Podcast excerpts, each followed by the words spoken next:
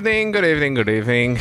Welcome to the Bump Draft and Pray podcast. I am your host, Pedro Barbosa, and with me I have my good friend, Mr. Earl Goddard. Hello, Earl.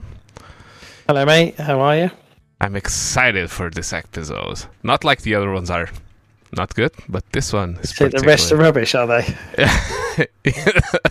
not, not, not, not rubbish, but it's it's our first real interview uh, on the English podcast, on the Portuguese podcast. Um, we have a few interviews already, and we'll continue doing so. But that said, and like the title of the today's podcast says, today's Emil Bernstorff extravaganza. Hello, Emil. Hello. Hello. Thanks for having me on. Oh, it's our pleasure. I like how I look into my screen and we kind of look like we're looking into each other. Uh, so yeah, we have Emil here because he's actually kind of a one of my favorite streamers, but it's not where you started.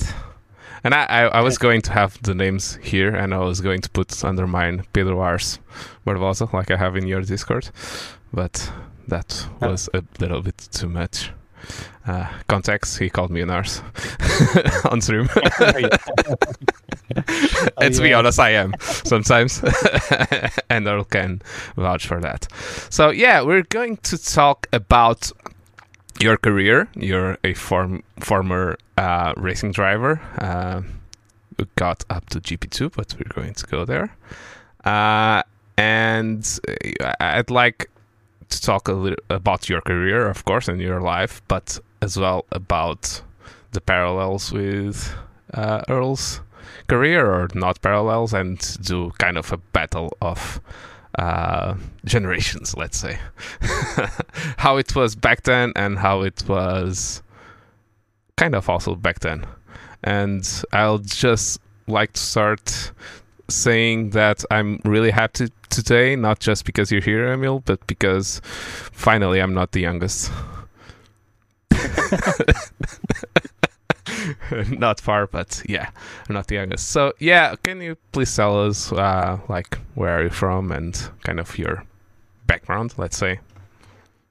Yeah. Um. Well. So. Um. Well, it's always a tricky thing when someone asks me where I'm from. Like. Uh, I. Uh. So I. I I've lived. I lived in England and Denmark mostly, and then also a bit in Portugal.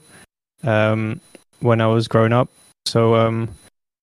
Yeah, I sort of don't really know where I'm from necessarily. Like, I don't strongly associate with any particular uh, country, but um, yeah. So um, but I've, I've so I ran under like I think I ran under English, Danish, and then also one point Portuguese uh, driver license or flag. Um, so I don't know. I, I sort of Collecting flags. sorry. Were you collecting flags? yeah, sort of. I have I have them all lined up on my. I had a a point on my stream where I had them all lined up. I had like sort of six or so. Yeah, I remember that. Yeah. um, but yeah, I don't know. I mean, I, I'm sort of mainly English and, and Danish. Like my parents are Danish, so um, I speak both English and Danish. And um, yeah, I'm working a bit on Portuguese, but I'm very bad. I was going to say you talk a little bit of Portuguese because we, I actually tricked you a little bit into talking Portuguese in your stream, and I know Oh, you're yeah. not that bad in Portuguese. Uh, I don't know. I mean, it's tough. It's tough. I, I'm I'm I, I'm worse at it than I really wish I was. you have to come here. I already told you if you come to Portugal, I'll cook you some dinner. You have my Oh yeah. my home is your home, so and I'll teach you all the Portuguese swear words. Although I think you know know them some. I know most of them. so yeah, and where did this uh, love of motorsport come come from? Um. Well, so like I was initially like really interested in trains, but um, my brother was the one who was like who really liked cars, and um, yeah, he sort of started getting really into like cars, and then he sort of dragged me a little bit in, and we started watching like uh, I think we went to Brands Hatch um, to watch a race. I think it was uh, it was Formula Ford and British GT as well back in like 2001, I think. And um, yeah, then um, just kind of got interested. Like kept seeing F1 ads on the TV, and then uh, drove past a kart track on the way to uh, Tesco one day. Um, so we used to live in uh, right next to Brooklands, um, like the old um, the well, I think it's sort of technically maybe the world's first uh, permanent racetrack. Um, and uh, yeah, I used to live like right next to it, but never really knew. But then we drove past the kart track and uh, saw the helmets whizzing above the barriers, and I thought that looked quite fun. So I kind of never really looked back from there, I guess. So it was right away nagging your parents to go sit on a cart and then start from there.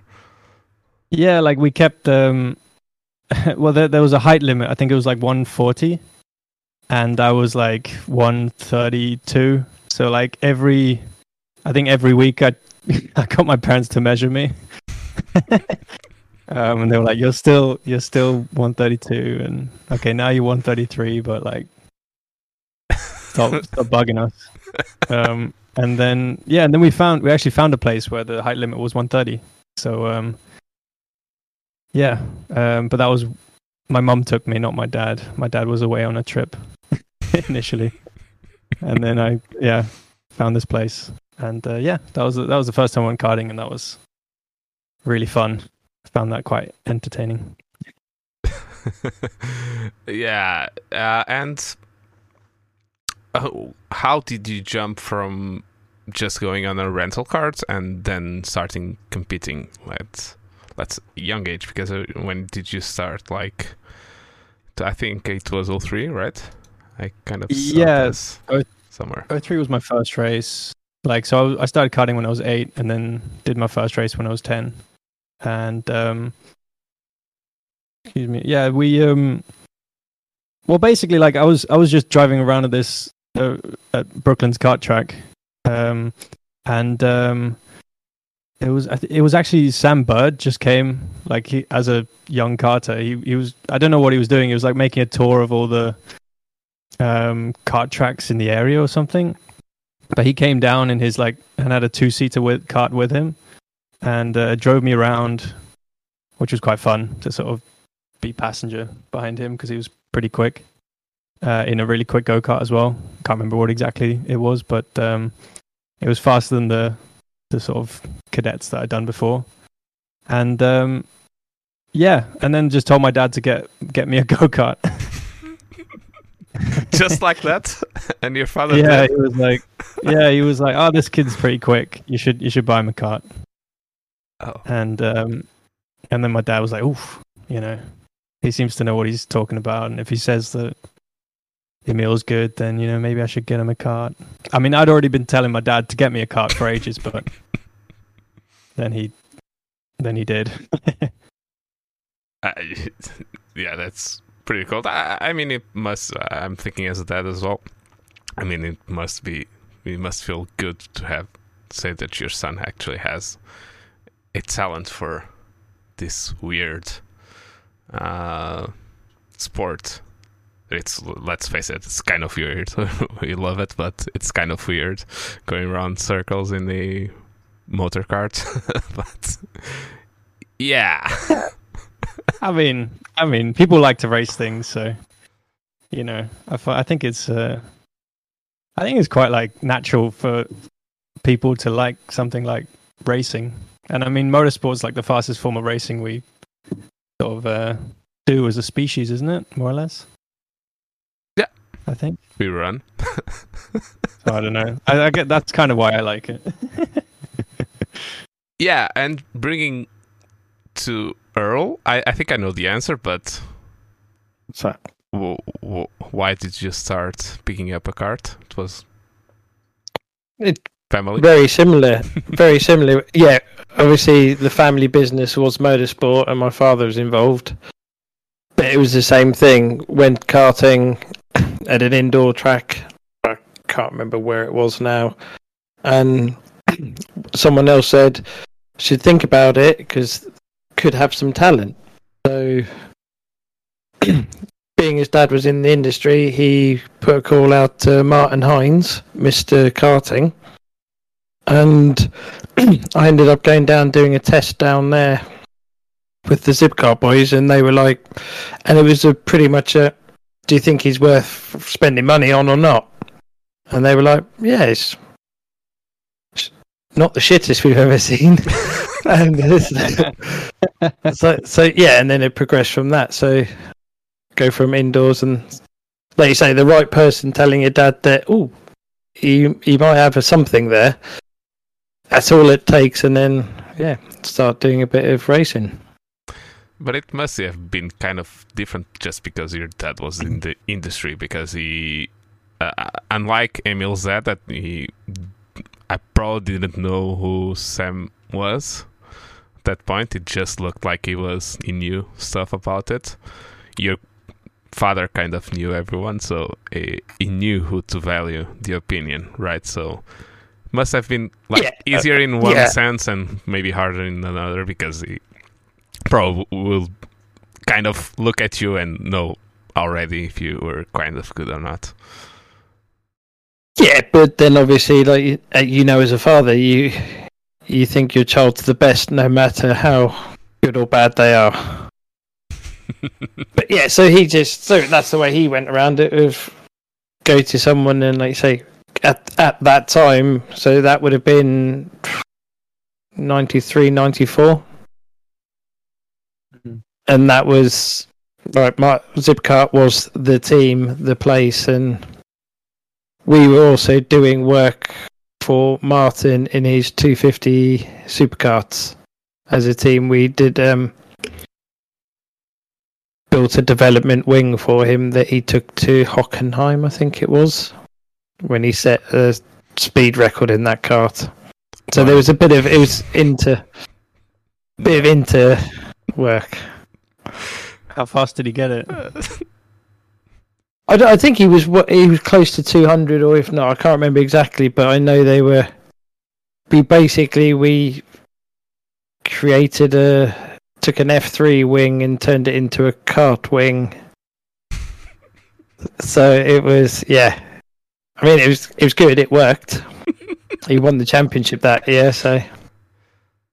I, I, I just, I, I don't know. Those those guys that do those cards are just crazy, no, they they're nuts completely nuts, man. uh, yeah. So then career started, uh, cards, um, developing. Uh, how did you find the whole karting experience? Let's say because it must be a little bit different from car experience, but I mean, I don't know. I've never been a racing driver, so you tell me. yeah, yeah. Like, um, well, I mean, at the start, so it was just, I mean, how most kids start, right? You start with your your dad, and you, and uh, you know, a cart, and then maybe like a trailer, well, a trailer to sort of ferry it round. Uh, I mean, the first the first race we went to, we didn't even have a trailer, so we um we actually put it in the back of the jeep. It was like when you're driving, it was like the bumper was sticking to the back of your head.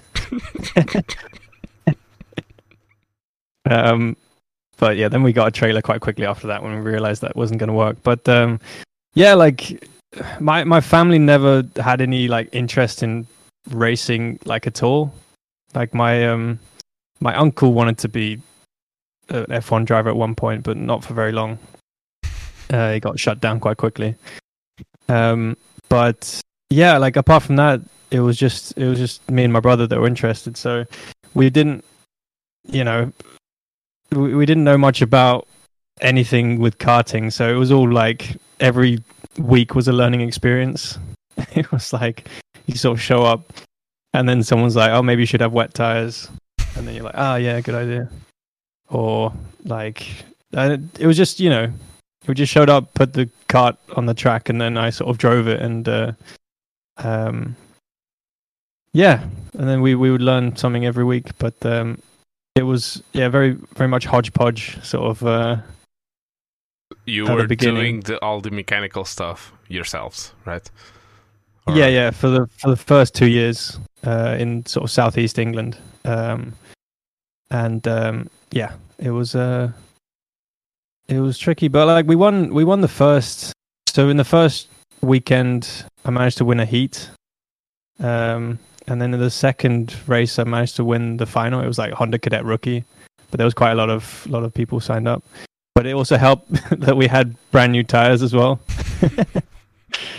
but like you know that was also at that time you would just basically you would buy a set of tires and then run it the whole season so we were also wondering like i started doing a lot of self-reflection at the end of the season because i started going slower compared to everyone else.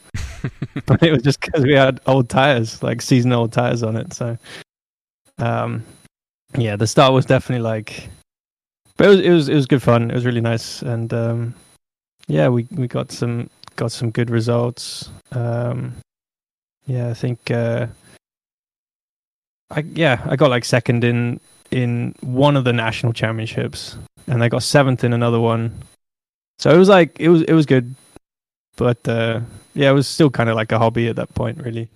Um um but then yeah, after that we started we went to uh we moved to Portugal and then and then we found a, a team basically based in Portugal which uh, was a bit more serious um, so then it started getting a bit more, bit more, uh, yeah, a bit more serious, and uh, and yeah, kind of went from there. Like, uh, but uh, yeah, I never, I never really learned how to drive the faster karts. I was quite good in the slow ones, but I was never really that good in the in the faster ones. Like, um, um, well, I've, I, yeah, I, I finished second in like the Portuguese Championship or the Portuguese Cup and I did. I can't remember where I finished in the championship, but um, yeah, it was sort of everything was kind of winding down a little bit. To be honest, like I had uh, I had a really really bad season in 2008, uh, my second year of like European, where I I did the WSK series. If you know what that is, it's like European. Um, yeah, it's like basically the European karting championship, more or less. Not the cup, but um, Mm. sort of top level. But yeah, it's um, it's super duper competitive. Like you had people like uh, uh, there was it was like Robin Frijns and Jack Harvey was in there, and a bunch of other really really really super super quick people. Um, Oliver Rowland as well, and uh, I didn't manage to make a single final all year. Um, just because I didn't really understand how to drive those carts. Um, so I was driving it like I'd seen on TV, like Jensen Button or Michael Schumacher was sort of driving it like really smoothly, maybe. And but uh, yeah, it turns out you kind of have to flick them in, which I didn't learn until like End of the season. four years ago or something. Honestly, yeah. yeah, but at, Um, at that point in karting, I, I- at least uh, that's what it seems from outside, that you really need someone to really take care of your kart proper, like a very good team. There's stories about Yeah. Kubica preparing Lewis and Nico's karts beforehand mm. and all that stuff. So Yeah, I mean, I was I was with a with a team that was doing like um, it was doing okay. It was sort of like I think they had one race where they were running near the front, but generally speaking, they were kind of like mid pack or something, and then me at the back, obviously. But um, yeah, I don't know. I, I I never really got I never really got the hang of hang of like European karting, and um, yeah, kind of had a really bad season, and um, yeah, I kind of thought it was over then at that point. Like I was like, okay, well, I'm super slow. Uh, everyone else seems to be quicker than me. You know, like what's you know, I don't, I don't, I don't enjoy driving around and like, you know, fighting for like fourth last or whatever. So, um, yeah, then I just had a year off in 2009. Um, and uh, yeah, then in at the end of 2009, I actually did a test for um in Lausitzring, and my teammate that week, um, yeah, this was in Formula Renault 2.0, and my teammate was Will Stevens, and um, yeah, everything sort of made a bit more sense in that thing. Like, uh, yeah, it sort of all clicked a bit, and uh, I managed to beat him in Sector One. I think he was his like third season. It would would be his third season in Formula Renault, and um, yeah, sort of. It was it's so sim straightforward because you have all the data. Like they can just tell you what you're doing wrong. Um, like you, you know, you can just see exactly where you're slow, where you're faster, and whatever. And they just tell you like, oh, okay, you're braking too much, or you're you just need to carry a bit more minimum. And then I was like, ah, okay, I'll just do that. Just like that. Yeah, like um, yeah. I mean, um, in karting at the time, some teams were having um, had data, but our team didn't. Like, because like it, all the costs were like exploding, and um, yeah, it was yeah. Some people were paying like hundreds of thousands to do European karting basically at the time, and um, yeah. So anyway, so um, yeah, you just they just told me what to do, and I did it, and it was so straightforward.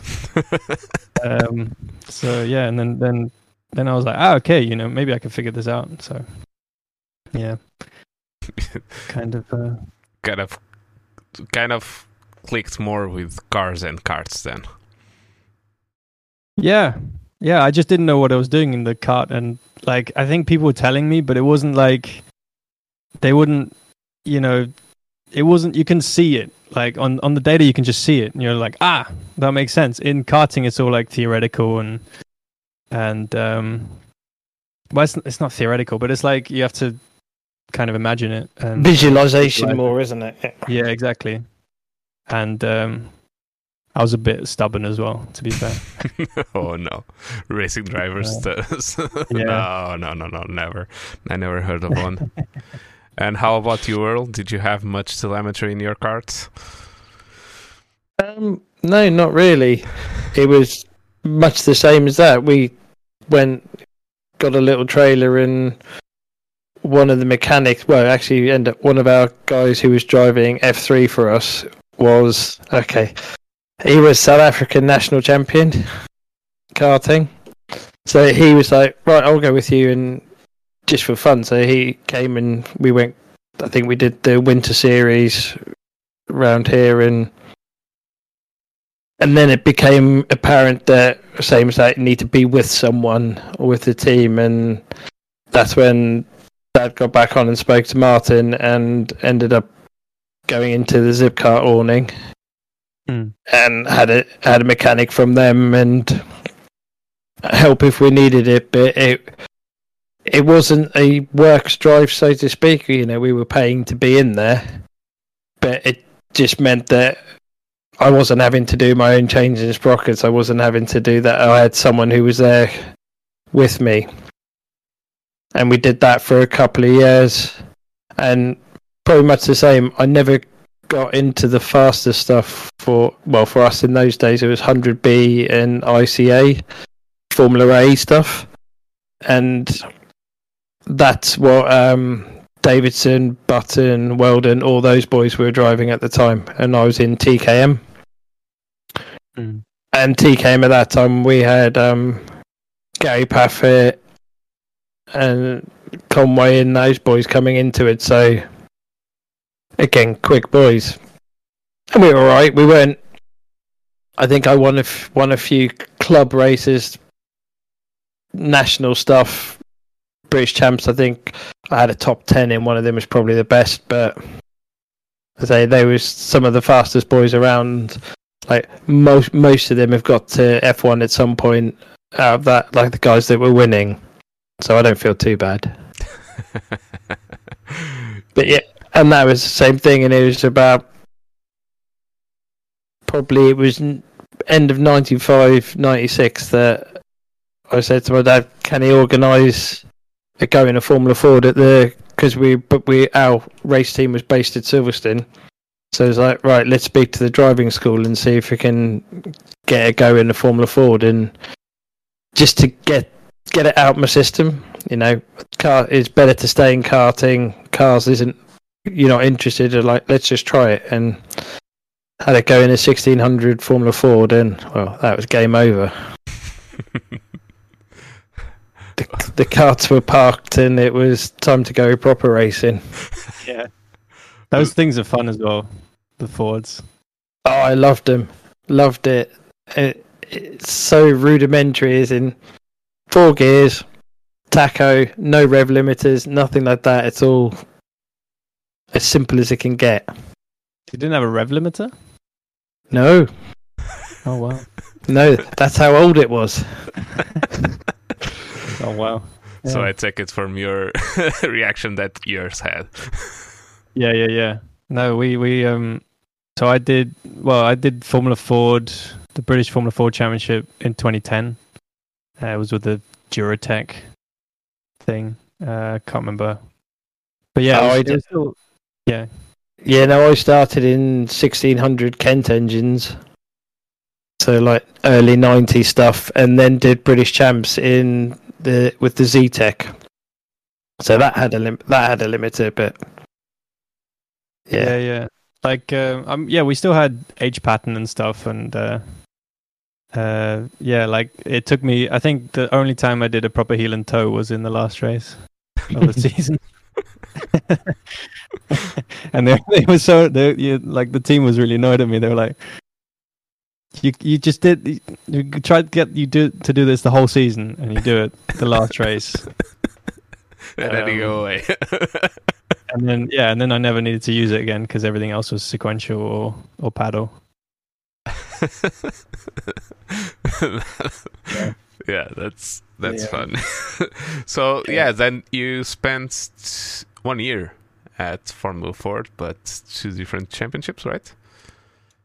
Oh, um, yeah. So it was basically we did it was we did one um, like one championship, so the British Formula Ford Championship, and then um, because they were going to Zandvoort, we did a like a practice race for that. Um, in uh, yeah, in the the Benelux or I think it was um, Yeah. Formula Ford Championship.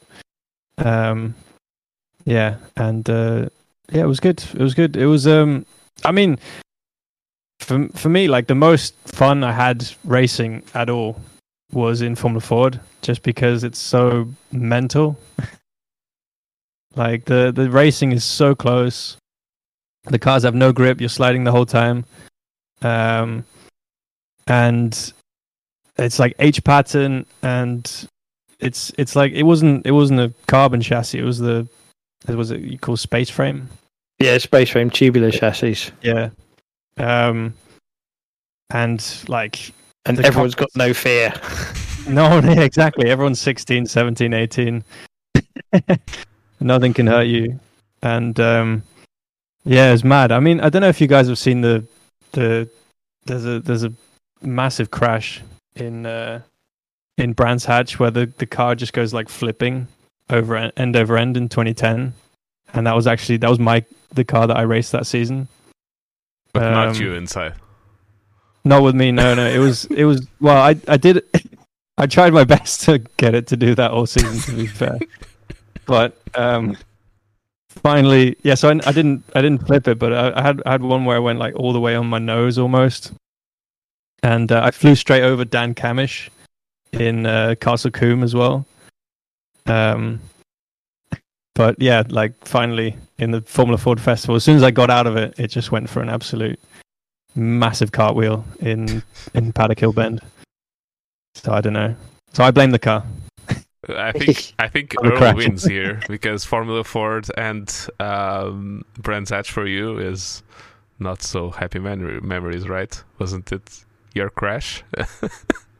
yeah, well, one of mine. you race long enough, you crash a few times. yeah. Uh, yeah, coming down. I think it's Druids, the left-hander, down the hill.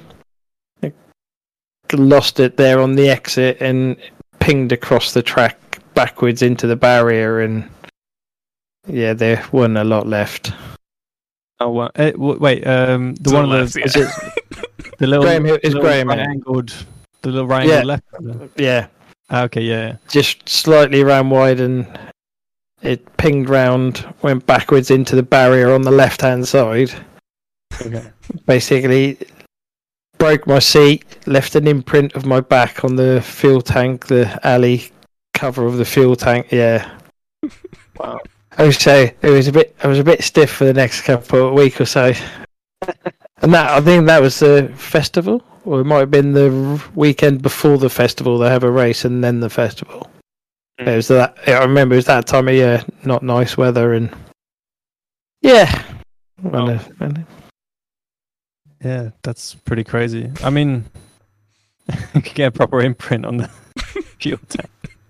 yeah, uh, it was. Yeah, Uh, looking uh, back on it now, you think how to get away with that because that should have been health and safety and set aside and.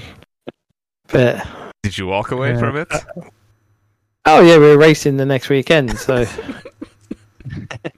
Yeah, Yeah. refit the seat and go again. Of course, yeah. Yeah. You're fucking Seat crazy. probably yeah. Seat was pretty unusable, I guess, after that. Um no, I, I had I had one well I cra- I think I crashed twice at Brands Hatch. But one was like where I went straight off into into Paddock Hill Bend. Like just braked on the bump. There's like a bump.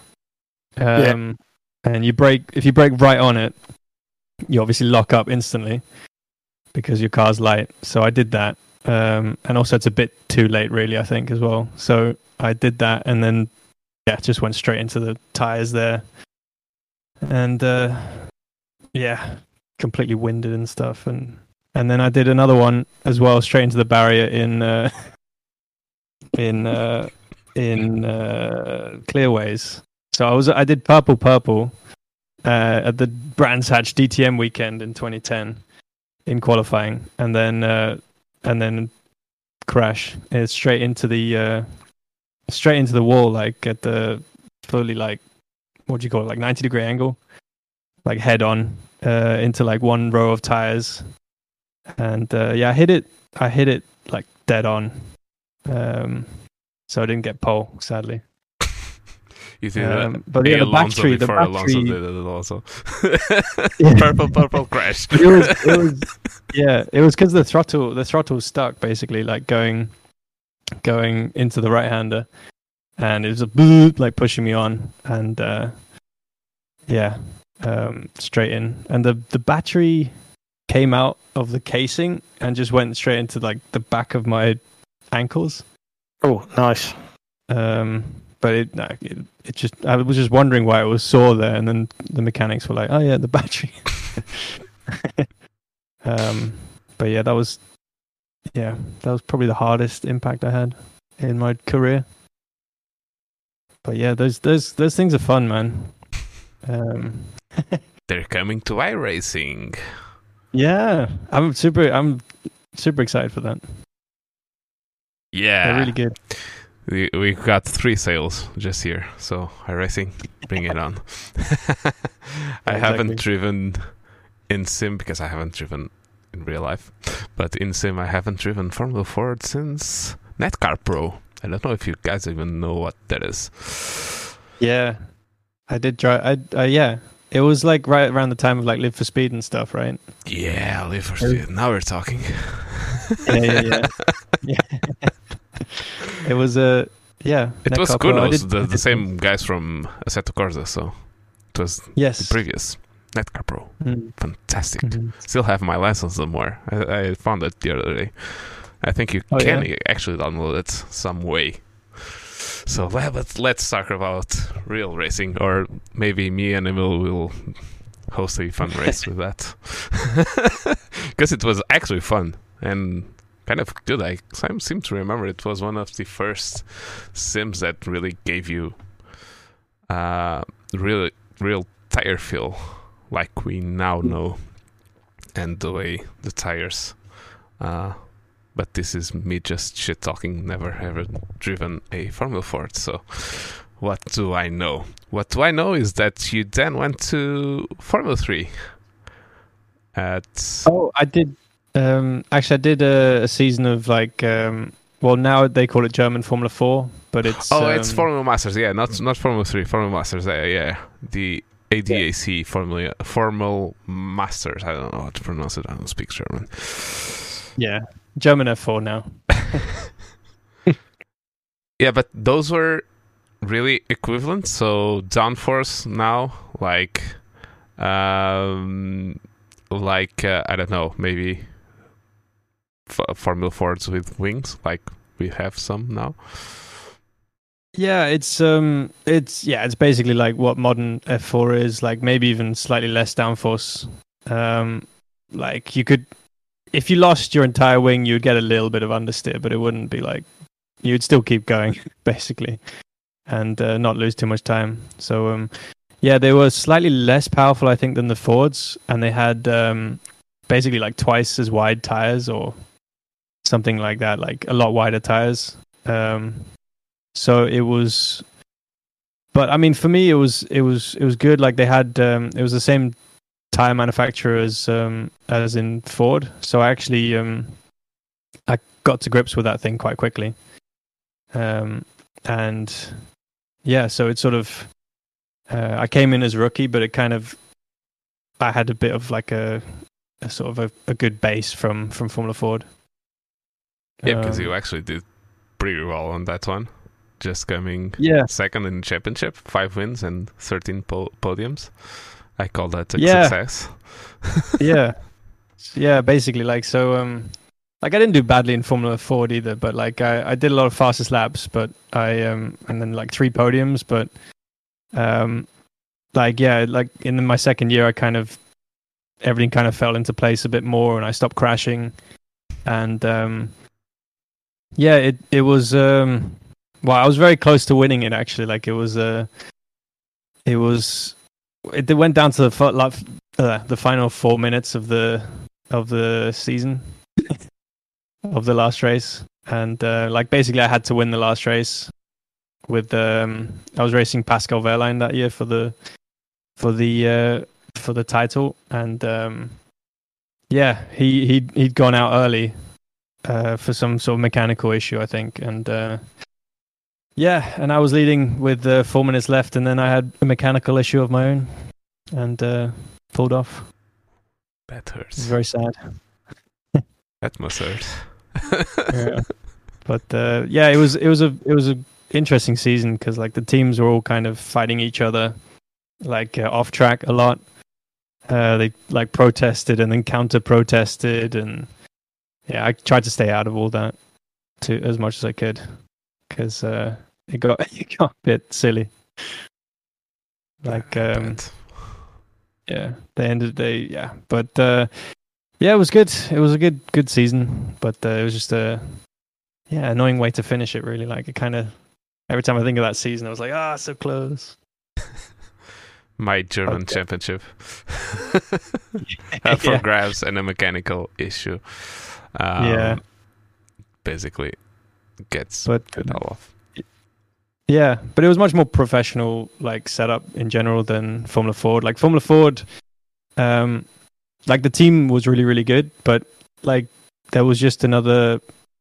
It's still kind of had like a national sort of feeling to it. I don't know, like it. It sort of there was one engineer, and he sort of was was um, he had like every all the setups in his head, and uh, he was really yeah. He sort of oh, you have a bit of oversteer. Okay, I'll just do this, and then it's like, okay, it's actually really good, and then you go fast.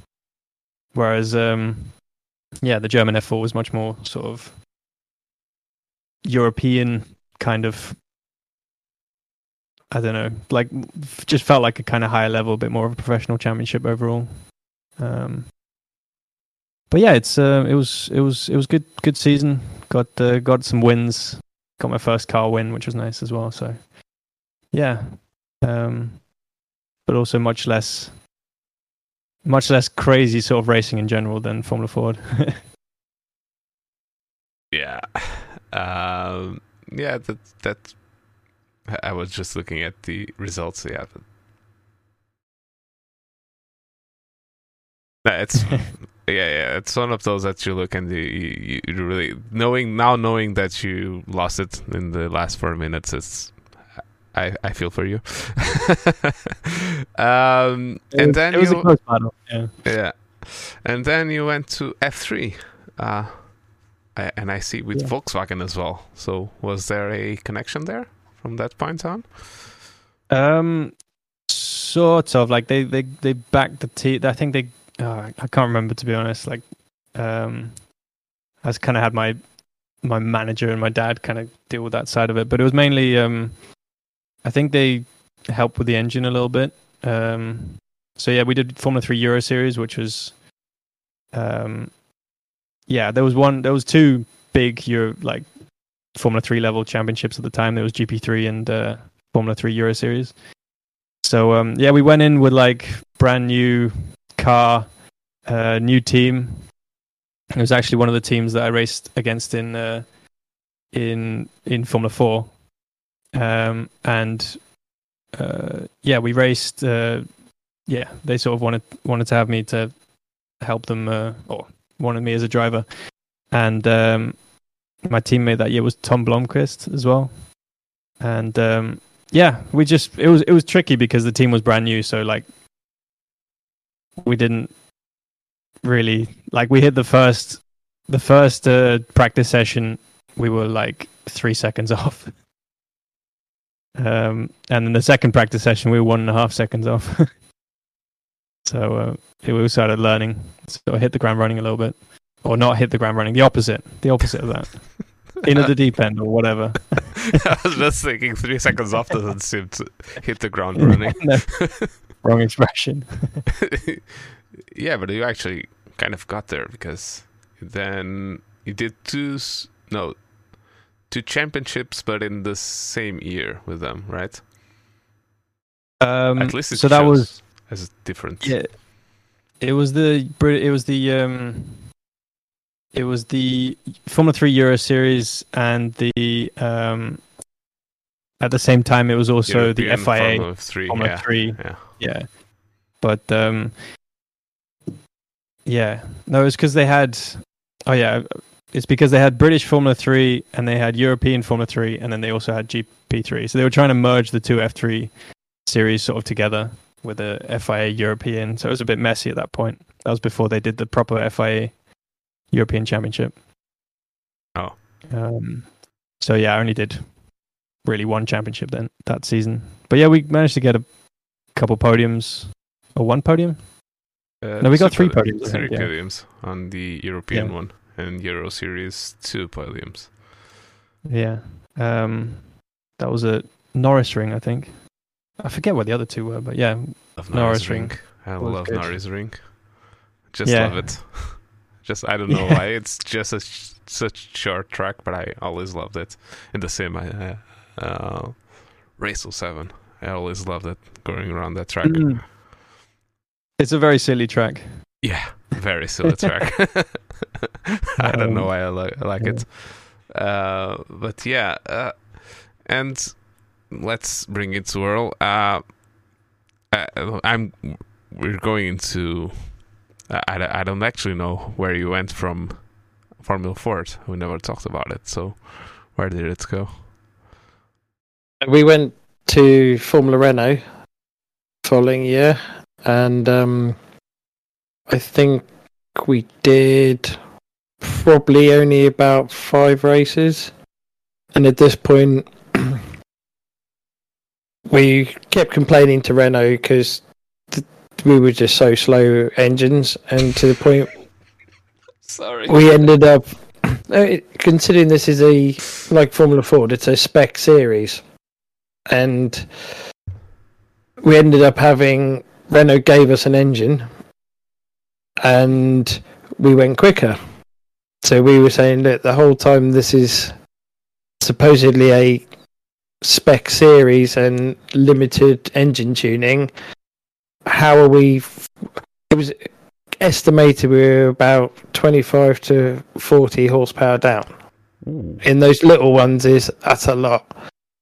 And it got to the point where you could come out the corner and be gaining, like catching the person on exit, and then they drive away from you, and you're in the tow, and you're like. "Fuck." So this is what we went with to Renault, and we obviously knew people at Renault, and they gave us an engine, and we had our best result. I can't remember what it was. It's probably only a top ten. And then they went right. You see, this. I was like, "There's a problem because obviously we don't have Mountune engines, which were the ones that Manor Motorsport and Petoni were using. So it's like, and that's when at the same time we were running the Euroboss cars for customers, and I had my first go in a Formula 3000. Hmm. So it's sort of we made the decision to go because I'd done a few tests for the team in F3 because we ran an F3 team, and I openly admit it, I was shit, dreadful. I just was me and F3 just didn't work. Could just couldn't figure them out, couldn't get it right. But I got in the 3000 car and it was just there. There was something about the horsepower clicked with me, and the more of it I had, the easier I found the car to drive. So that was like going from a what two 200 horsepower odd Formula Renault into 450, 500 horsepower, 3000 car at Snetterton, the old Snetterton, which is basically two big straights and the bomb hole. And yeah, we were on pace for the British Championship at that time, which was British F2 with Supernova and Gareth Reese and that. We were on a par with their sort of pace. So we sort of made the decision that rather than spending the money in Formula Renault, which we were never going to get anywhere because we didn't.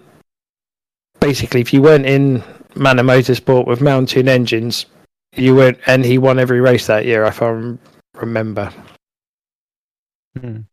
So we decided to go different, and we knew we weren't going to go to F3 because just didn't have the pace in it. So we went right. We'll go a different route. So we went the 3000 route with the Euroboss stuff. Uh, remind me, 3000 was kind of F2 at like. It, it, mm, it's it. Yeah, it was the precursor to F2. I'm old, Pedro. I'm not that old, but I remember that. But uh, I was just Well, we- ask- we knew the 3000 was the way to go on there was an official oh, an official unofficial test at Silverstone on the GP circuit with the proper European 3000 boys. And we were we went and did it and at the time I think I was just about a second off Montoya who was leading who was the boy at the time old Juan Fun. so we knew that it was it suited my style and my talent better to go that route and try to do something different. Because, like I say, we weren't going to do the grassroots of Formula Ford F3, win the title, and then Formula One. That wasn't going to happen. So we had to think outside of the box. Improvise a bit. Hmm. Yeah, And that's basically where your kind of trajectories um, go different ways, I think. Because you, Emil continues in F3 and GP3. Were the cars exactly the same, G- GP3 and F3? Um, at the no, so basically, uh, GP3 had like it was like a mid step between Formula Three and um GP2. and uh, Formula Two. Yeah, GP2, Formula Renault, two uh three point five. I mean, yeah. And um, so yeah, my my my entire career, I was just going up like a half step the whole time. So I was doing like Formula Ford to Formula Four to Formula Three to like German Formula Three, which was slightly more powerful, to GP3, which is um yeah pretty fast. I can't remember how much power, but it was I think it was like 400. No, I can't remember. Can't remember. It's one of those things that everyone asks you about, but then you you're just like, I don't know. I just go as fast as I can. um, but uh, yeah, yeah, it was um, yeah. So I, I, I mean, you you kind of yeah. If you do a test with something, you kind of figure out whether you're good in it or not. It's a bit tough though, because like a lot of the time they want you to like sign sign with a team before you can even get the chance to test because the testing was so restricted. So like you know, if you wanted to from Formula Three onwards, basically you would have to like almost blind sign with teams.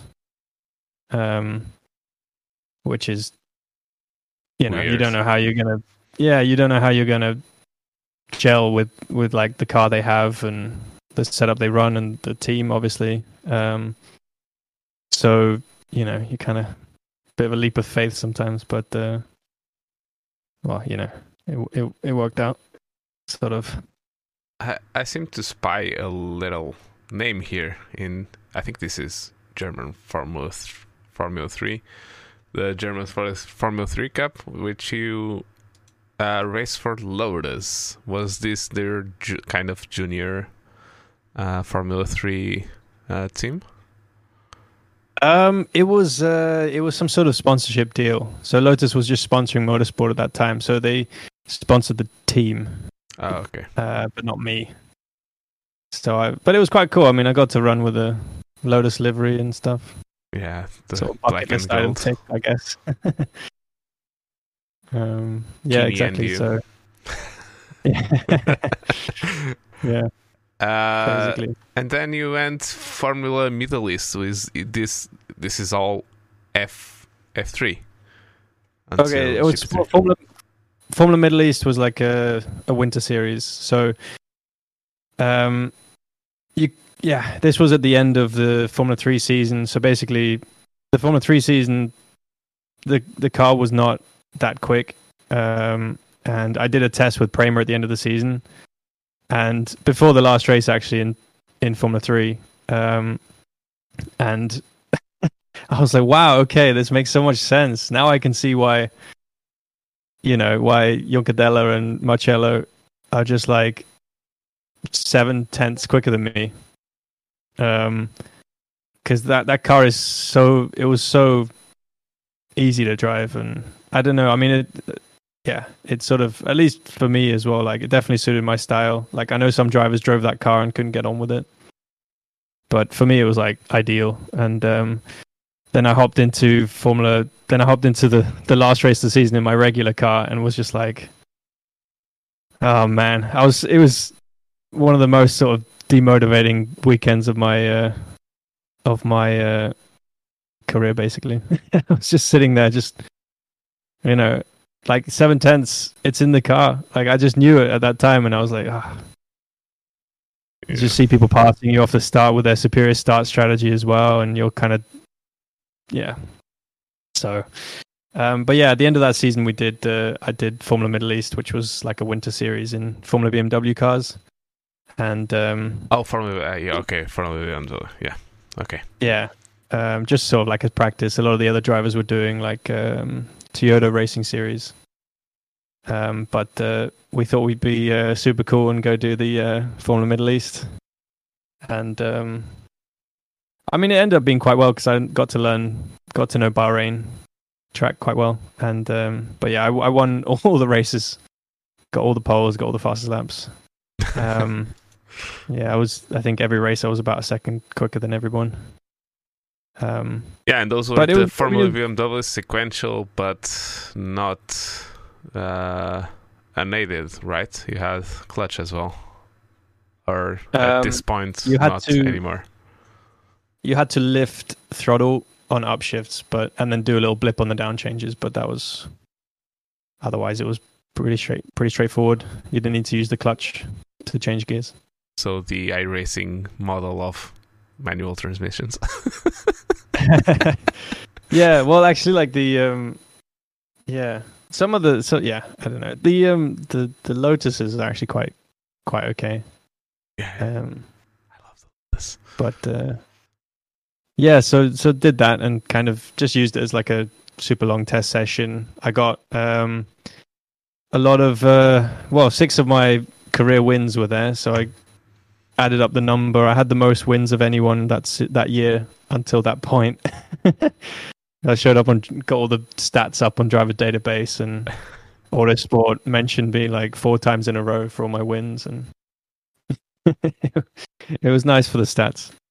Did But, you uh, had your deal with Carlin done before that, or Uh, so this this was before the um, this was the end of 2012. So this was before I did the uh, German Formula Three, but I hadn't I didn't have any deals lined up then. Oh. Um, yeah. So then yeah, then I did the season of German Formula Three, which uh, was probably the toughest season of my career, to be honest, because um, yeah, I was just six tenths off my teammate, and that was just like a really bad feeling, basically.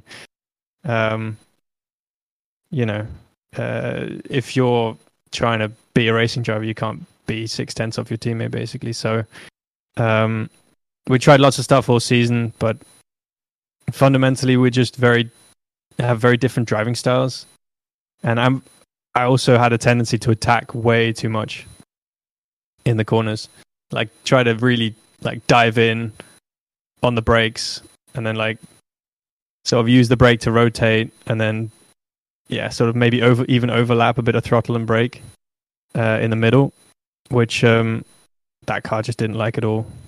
Um but also that season i drove the Prema for the Zandvoort masters of f3 and i got a third even though i just kind of jumped in and just did that race.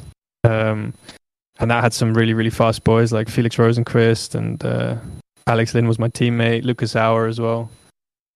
And um, yeah, like I, I, that season we really wanted to do the season with Prema, but uh, they'd already signed all their drivers basically. So uh, we went for the next best thing, which was what we thought would be a fairly straightforward um, maybe not win, but you know, like challenge for the championship in in in German F3. But yeah, it turned out to be a bit of a nightmare, to be honest.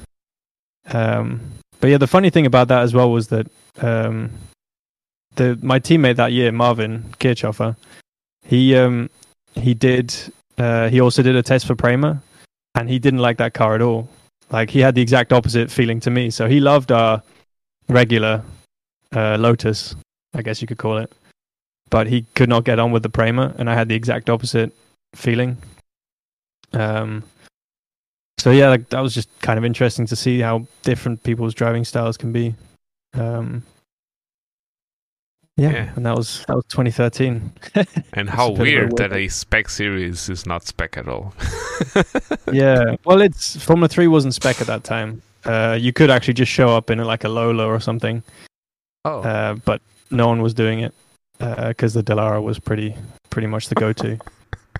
Um, so yeah, they had there was a lot of range for setup variants. Like you could you could add different springs and set up the suspension completely differently. Like you could manufacture basically a lot of your own components and put extra little winglets on if you had the budget. But um, but uh, yeah, so it was kind of like a mini F1 to be honest at the time.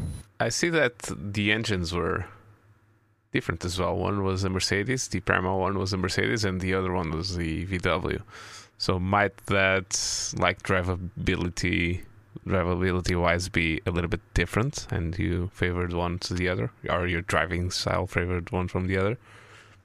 Uh, no, I think they're both pretty equal. Like every every sort of weekend you'd have someone saying, "Oh no, the Mercedes is OP or too powerful," and it's so unfair. You know, we're in Volkswagen and stuff. But then, you know, then I drove the Prema, who was running on Mercedes, and then I was like, "Ah, okay, well, it's just because it's just a it's a really well set up car."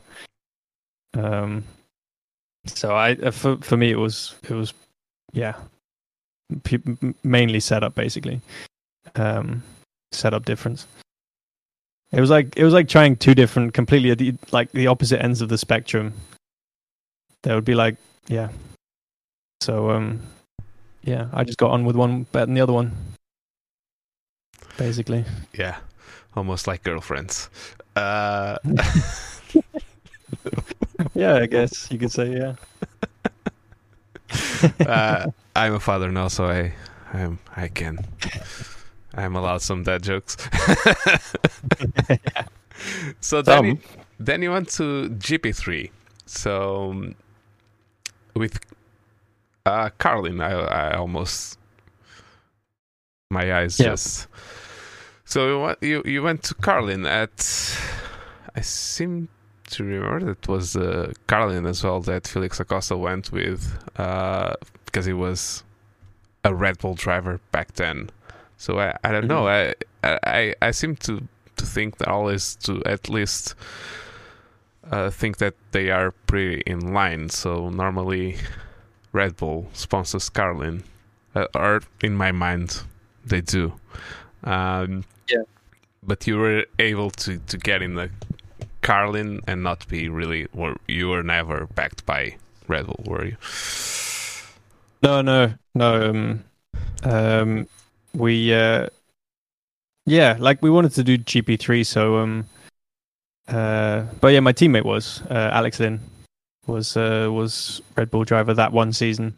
Um, um, yeah, so he was, yeah, so we we sort of, um, yeah, we ended up winning the championship that year, basically. Uh, in the teams, and he won the the champ the uh, drivers as well. Um, but yeah, it was a it was a bit of a weird season to be honest. It was it was good, but it was like uh, like looking back on it now, there was like quite a there was just like one thing that sort of held me back more than anything else really. Um, and it was uh, we had a big argument over this actually at one point was uh, was that they didn't want to uh, let me have a stiff. They they wanted to. Um, they they didn't want to let me have like a softer brake pedal at the time. Um. So I sort of, I, I kept saying to them like I I can't really press the brake this hard and and um. Their their side of it was that the um, the, you know like well, da Costa and uh, a lot of the other drivers they prefer a stiff pedal, and um, I was like, yeah, but I don't like it. so, um, but uh, yeah, so we had a big argument over that, but didn't get to didn't get to change it. Like I thought, you know, okay, well, maybe I'll just build up some leg muscles or something. Um, but yeah, the thing was like it was just I just couldn't press the right amount of brake, so um I sort of I just lost. I didn't have any brake feeling, um, so I was losing sort of three tenths, or I I don't know how much time it was really, but I just yeah I had no brake feeling. And then the next season I I went in to to Arden and I asked them like, oh, could I get a softer brake? And they were like, yeah. and then we had a great season. Yeah. um, but like I can understand their point of view as well because it's they get a lot of drivers who just come in and and don't really know what they want. So then you know they they change some th- they ask the team to change some things on the car, and then the car just becomes worse, right? Um, you know, you, you go down like a an avenue of, on setup or, or or whatever, and it just doesn't.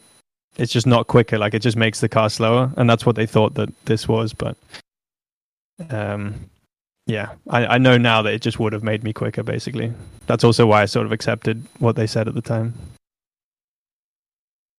Yeah. Uh, I don't know. Uh, it, it's it, it's a strange one when there's only one person pushing the brakes whilst driving the car, and you think keep that person happy. And if a softer brake pedal is going to do that, it's going to obviously promote a better driver.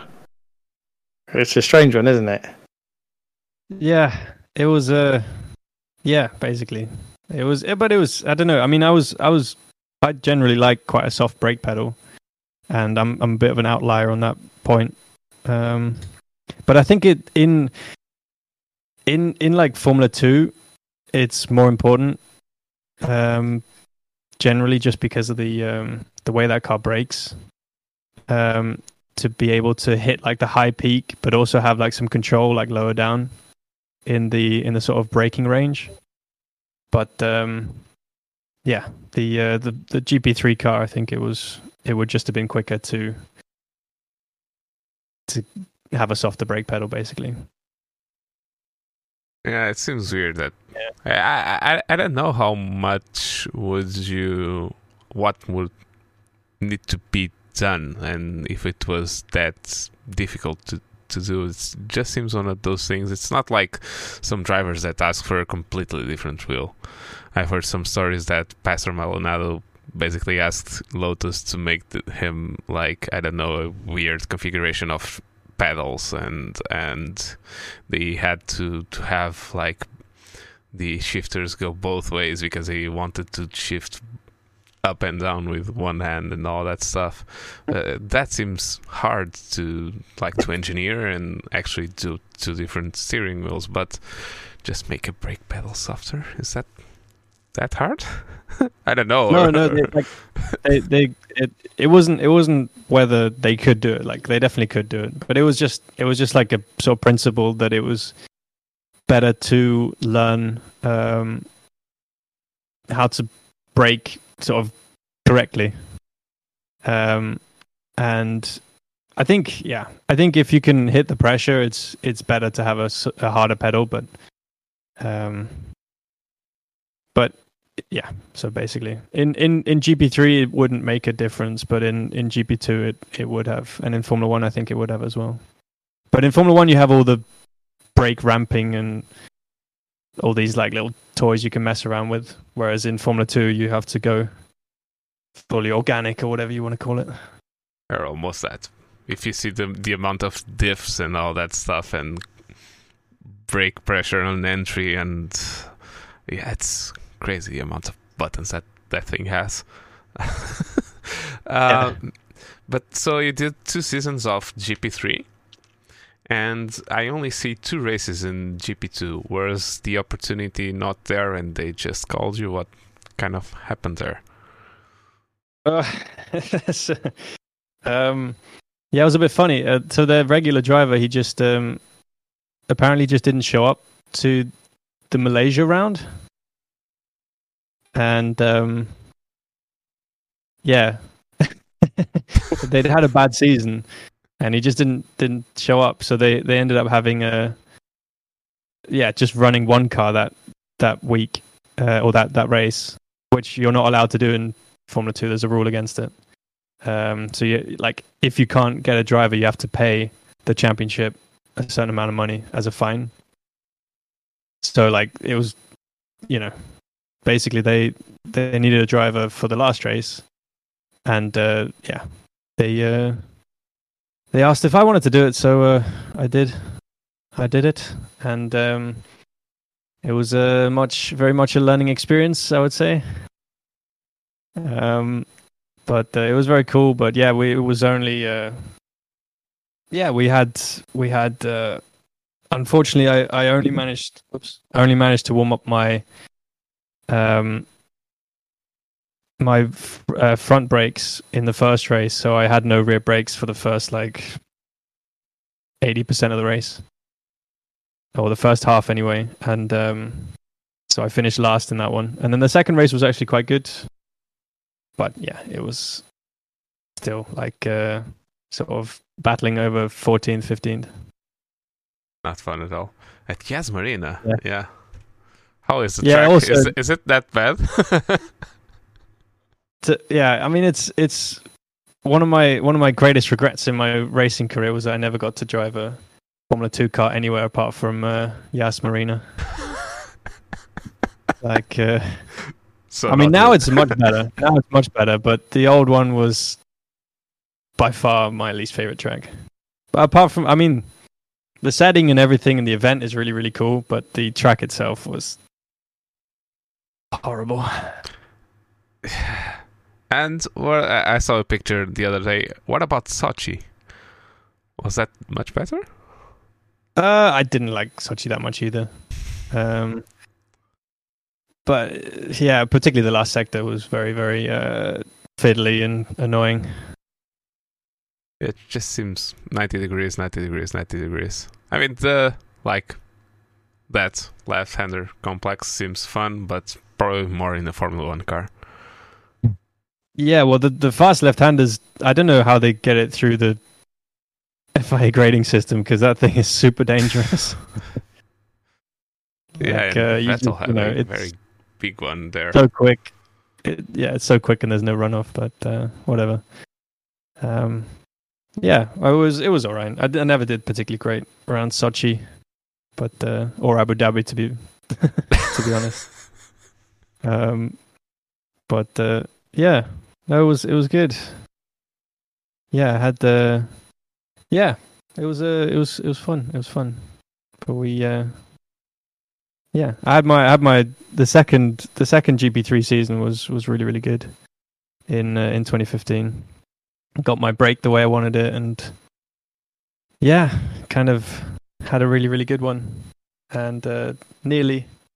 Well, we, we got we got the most uh, what's it called? The most feature race points. Scored the most points in feature races. So I, I just call myself feature race champion, even though no one recognizes it. you say you were bad at Sochi, but you got the podium there, so. And that's Yeah. Yas Marina, to be honest. So I don't know what the fuck you're on about, yeah. Well, it was, it was all relative. Like I was, if if I looked at my pace throughout the, that season in 2015, I um, I've I felt like I had the the pace to win everywhere apart from um, Abu Dhabi and uh, ah, there was one more. I forget what it was. Maybe Sochi as well. Maybe it was those two. No, yeah. Anyway, there was um, I was we were really strong in race pace basically that season, and um, yeah, like uh, just kept getting taken out in the reverse grid races.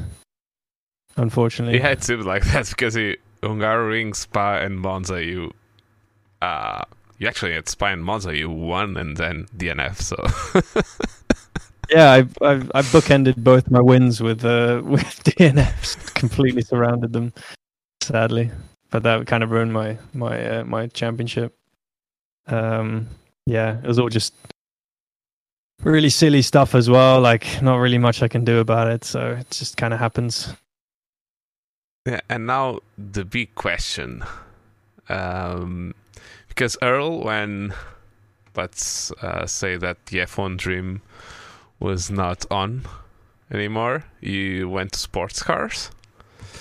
Um, but you, Emil, you just uh, said goodbye. Why not continue in motorsports and drive around with around good circuits with good cars? Some of the names that you Uh. dropped there went to Formula E and uh, championships like that. Was it never Yeah, in the cards? I mean, no, I mean it's sort of for me like Formula One was kind of everything to be honest. So I I wanted to give it a chance until like it was completely impossible. Um, so I yeah, we sort of tried to get the money together for a full F two season, um, and it sort of looked like it might happen for for quite a while as well. It was like there was something bubbling in the background, never really turned into anything. And um, yeah, I mean, yeah, I don't know. I just, I just never, never wanted to do anything. Like it didn't, didn't really get me excited or the rest of motorsport. Um, I mean, now obviously I'm kind of like, yeah, well, you know, I could, I could definitely do something if it, if the opportunity came up, but You at the time I was in just a hypercar. Imagine. yeah, that'd be pretty cool. But yeah, like, uh, yeah, I mean, I, yeah, I, I just felt like I, I just wanted to go fully towards that, and if it wasn't going to work, then I didn't really, you know, then I didn't really want to do anything else particularly, you know, and then, um, yeah, that was that's basically why.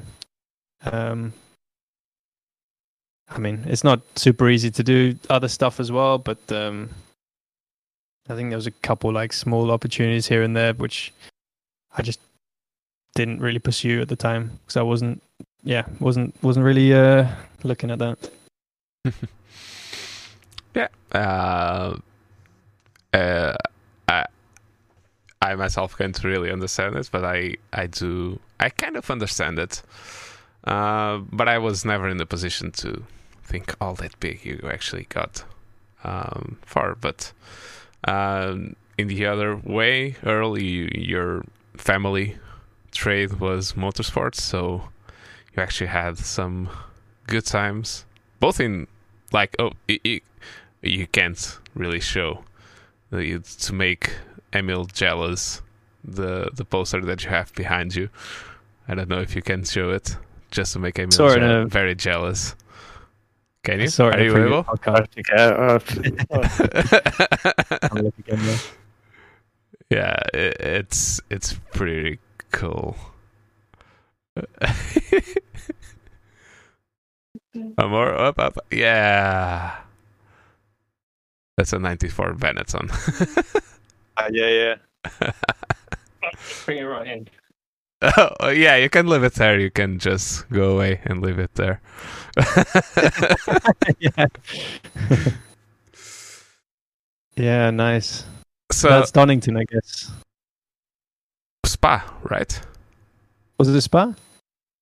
I thought that looked like Donington. I think Actually, I think it's Yeah, Donington. it's Arlington. Donington. Oh, shit. That's cool. Yeah, but that's that's Boss, right? yeah, Boss. GP. Yeah. Yeah. Yeah, that was before it became Euro. I think it might have been Euroboss then. Still, it went through a few different name iterations. Uh-huh. But how? Yeah, Mhm. like how would you? How are those cars compared to like all the junior Formula cars? oh, I mean, the F1 stuff of that area is it's a lot more physical than obviously the F3s, and that was all I had any experience of. But like that Benetton particularly was, we were quite lucky. Is the team that were running that the the guy who was the so-called engineer, if you will, he understood that car and he really knew how to. And the setup on it was just it was on rails pretty much everywhere. Obviously, we weren't ever going to be within 100% of what that car's capable of doing. We were on Avon tyres, which they made specially to fit to suit um, the Euroboss car, so we were never going to be anywhere near good the Goodyear uh, sort of super grip. But I think I got down not that car, but a 91 car. I got within 1.3 seconds of Senna's lap record at, that he did it ni- in 93 at Donington. It's, So we could still push, Mm-hmm. but yeah, I mean, brutal braking. They suited me. I was very much a. I liked the fact that it was opposite to you, a very stiff brake pedal, like zero movement in it, but it was full force and then bleed off the brakes. It's almost the reverse of steel brakes. So massive pressure, and then nothing would happen for a split second, and then you would have maximum braking Mm. and just everything went forwards. It was brutal braking. You know, we were hitting four five G like current F one guys. You know, and then bleed the brake off, trail braking style in. But and that car was like a go kart. It was just all front end, Okay. just all all front end. So it was literally it went wherever you wanted, which is obviously what Schumacher created that whole 92 3 4 era of Benetton's that he designed where it was all on the front end. Mm. so there we go. And but again we weren't paddle shifting those. Those were sequential. I think Benetton might 94 No, I think they- it's sequential but they had them out. Yeah they had paddles but they took the paddles out so we were still we were running a sequential shifter. So What- just a stick, technology? sequential stick. yeah stick shift yeah. Was that like uh, for uh, maintenance reasons or? Yeah, just because software side of things, because obviously the 94 were fully active cars. So Oh, active suspension, active suspension, ABS. Well, sorry, active braking, not ABS. Okay. they had a few, and traction control. it, it, it, yeah. they did used to fart coming out of corners, but it wasn't official traction control. Yeah. But yeah, those. I mean, it was. It's said to be one of the most technologically advanced cars of the '90s. That that '94 Benetton, because they were just some super clever guys behind it. But yeah, it was mainly software side, and obviously we had the guy that owns the cars and that they don't want to spend millions of pounds a year running the car. So it was, and they were still capable. I mean, we've got, I think, had two, two or three lap records with that car, which still stand. So they were, you know, we were what- going some. Yeah. No, what were you Uh, like, beating in that case? You know, um, we the fi- the newest cars were, I think they were 2007 Tyrrells, the European Aviation. So Paul Stoddard, he um, he came out with some of those, and then there was a lot of Benettons and some. We uh, we had a hybrid 3000 car with a F1 engine in it, which was a bit of a it was an experiment to help um, do some de- development work on this engine, which was supposedly going to be a sports car engine, but it, I, I would have think it would have ended up being the um, LMP2 engine, the Oreca style, is what they were aiming for, but it never sort of happened. But that was four liter V8 with about 750 horsepower unrestricted. How did the chassis hold up?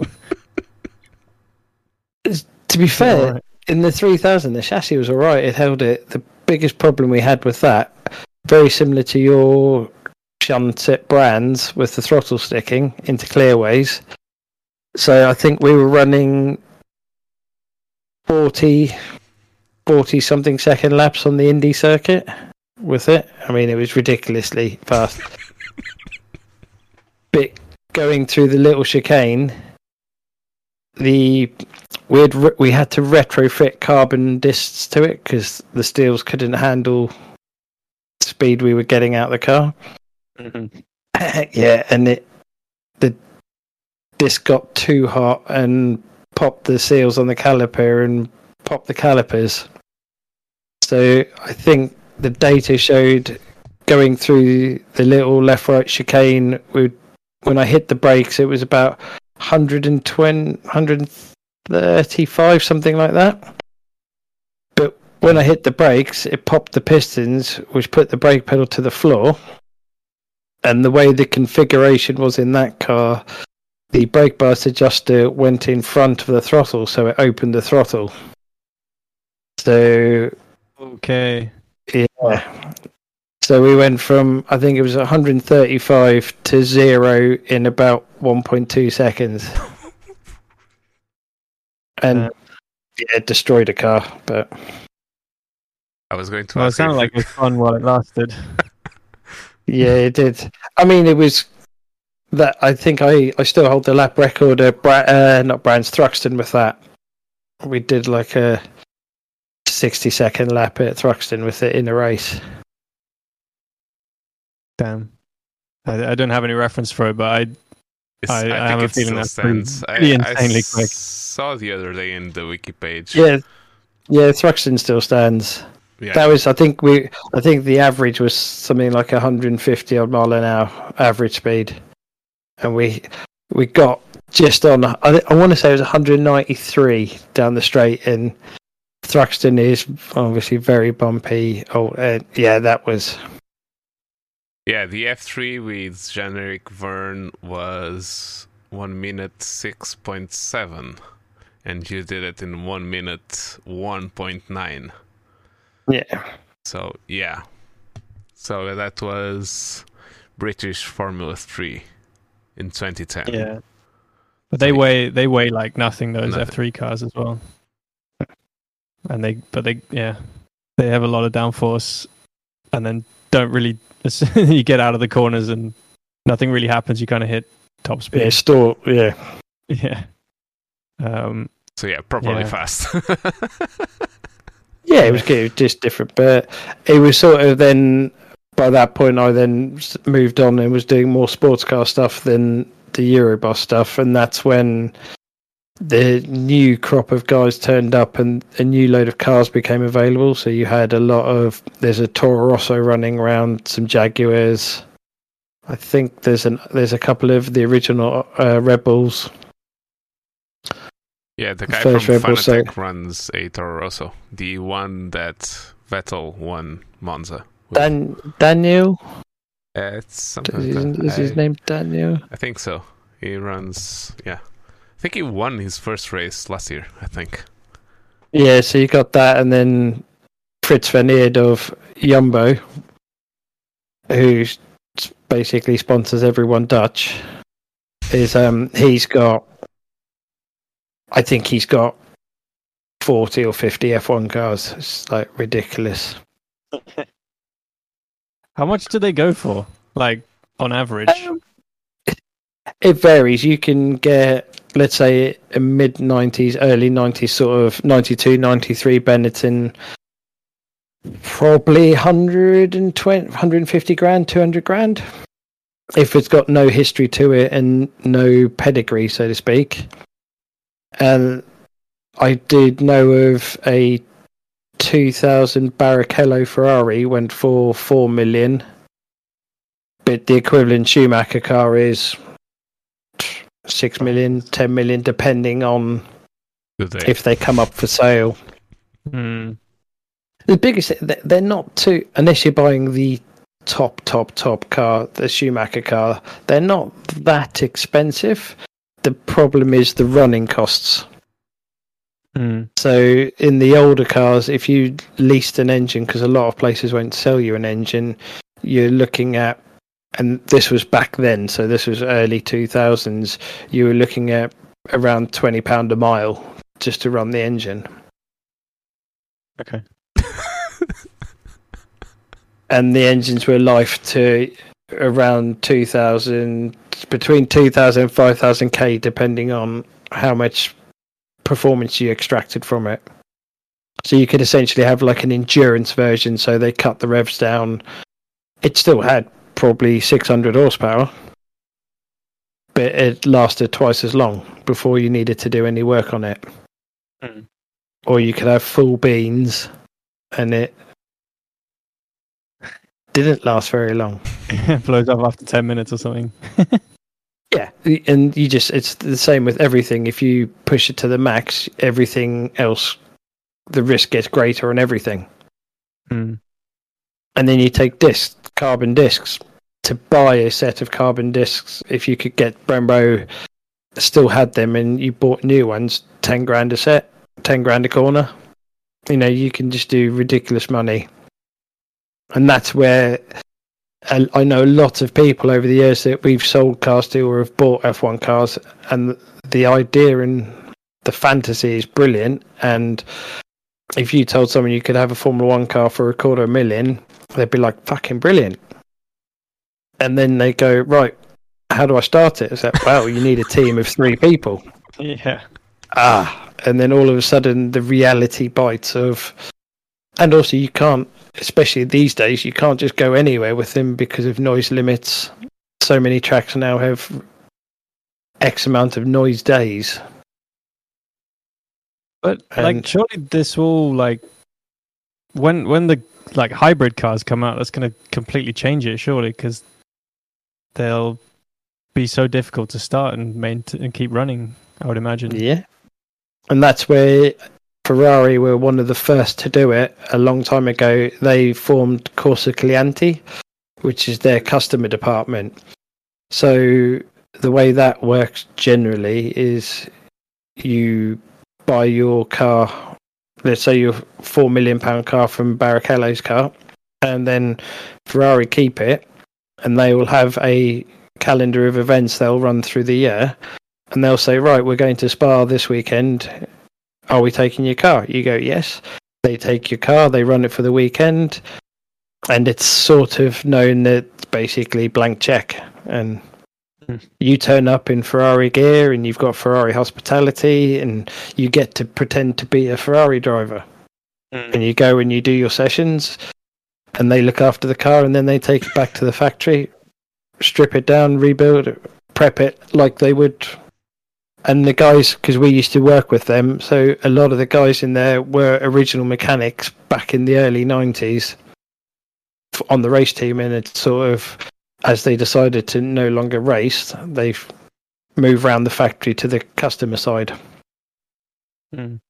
And all that will happen is the other teams, if they decide to start selling stuff, you'll get the likes of Mercedes have their version if they're going to. But I can't see a lot of people running them because they're just too complex. And actually, yeah, I I'd imagine don't- they get pretty expensive. Yeah, and actually, I don't see them doing like selling many cars now. Many F1 cars. We're talking about F1 cars. Oh, they'll still sell them. It's just whether people will be able to drive them.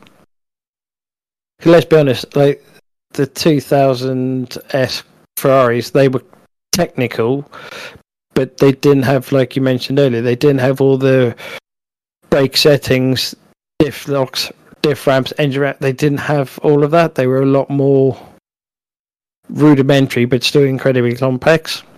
But you could drive it without having to change diff settings three times in a lap. Whereas the cars these days is just you can't just go and drive it round. You actually have to be tinkering, so to speak.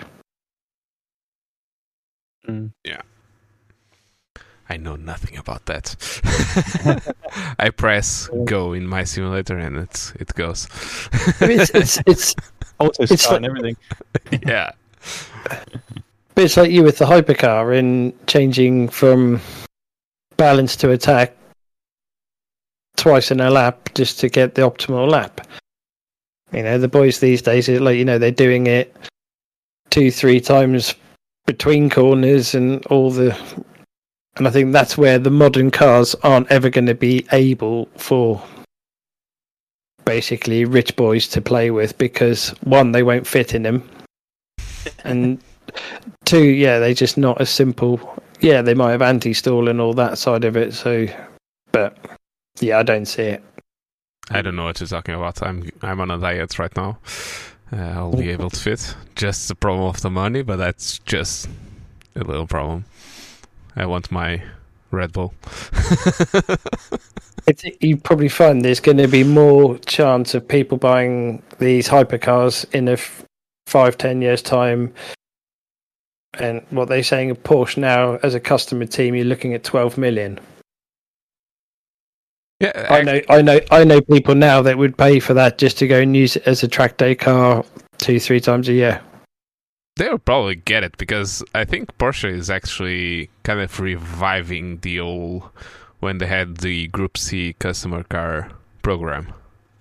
So Mhm. we're talking about 80s style of customer teams running against the official Mm. team and all that stuff. So it might Yeah, actually but end happen. goal is a, yeah, a Porsche still wins. Doesn't matter if it's the Oh. works team or effect, but a Porsche still wins. That's where they're not not silly, are they? No, they're not silly. Not at all. It's not a Win by numbers. It's not a coincidence that uh, they win basically in everything that they go on to. So just throw lots of money to it and uh, get the right people, which are going to Audi in F1. the right man for the job is going to Audi in F1. Um, so yeah, we won't take more of your time, Emil. Um, uh, I, I would like to thank you very much for coming, and you know you're always welcome to go, to come again. This is the first experience. Uh, I hope that you liked it. Um, please tell everyone where they can find you and what you're doing and what you want people to know you're doing, basically. Yeah, it was great. Uh, like, thanks for having me, guys. Um, it's my first podcast I've ever done, so uh, got that ticked off the list. Not a virgin anymore. No. um, yeah. Um, yeah. No. So I I, uh, I I I stream on Twitch now.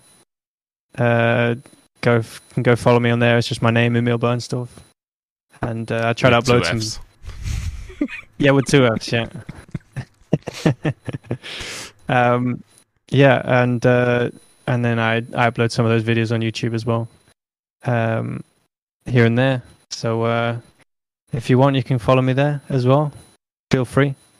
Yeah, Um, on show notes there there are some links to those uh, to both the YouTube streams uh, channel and the Twitch channel, which was where I found you. Actually, found you.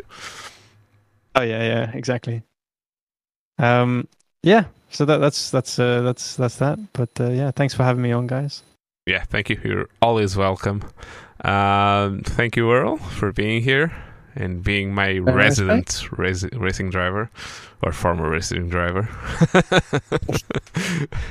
and you can find Earl at Earl Goddard and Twitter. That's the main social media that you do. And we both have a team together, and uh, we run leagues in uh, multiple platforms. that we have uh, iRacing leagues coming on soon. Next February, we have the TWR iSprint series. So if you want to drive hypercars and GT3 cars and LMP2 cars, uh, it's going to run on Saturdays just for one month, and then we're going to have the endurance um, league uh, starting in March and ending uh, in June with the 24 hours of Le Mans. That's going to be fun and tiring. Uh, oh yes. very much tiring. Uh, we had. I'm going to do it. Do this live. We had a comment uh, on YouTube um, earlier from eSim Racing, the channel eSim Racing. They are broadcasters, and they have a channel. And we'd like to announce that TWR um, is going to stream the races on that channel, which is a sim racing channel and race broadcasting channel. All races will be there. Um, this is really the first announcement. We have to do it properly in social media, uh, but we're rubbish at that. Earl is old and I'm old at spirit, so uh, we're slow with that. So be patient with us.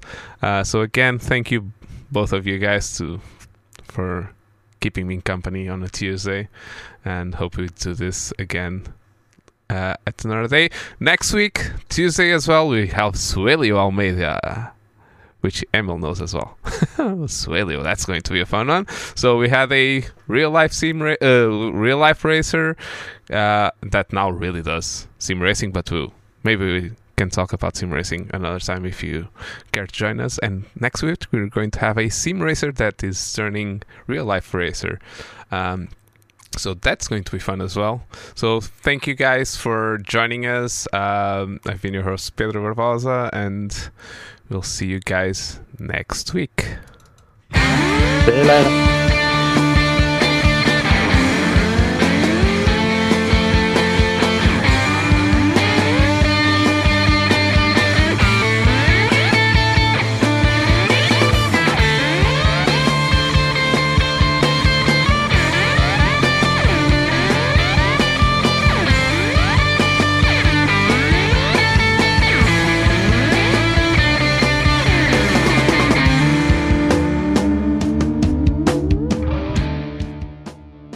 Draft and Pray is an independent podcast, and the music was by Lettin' Punks Know.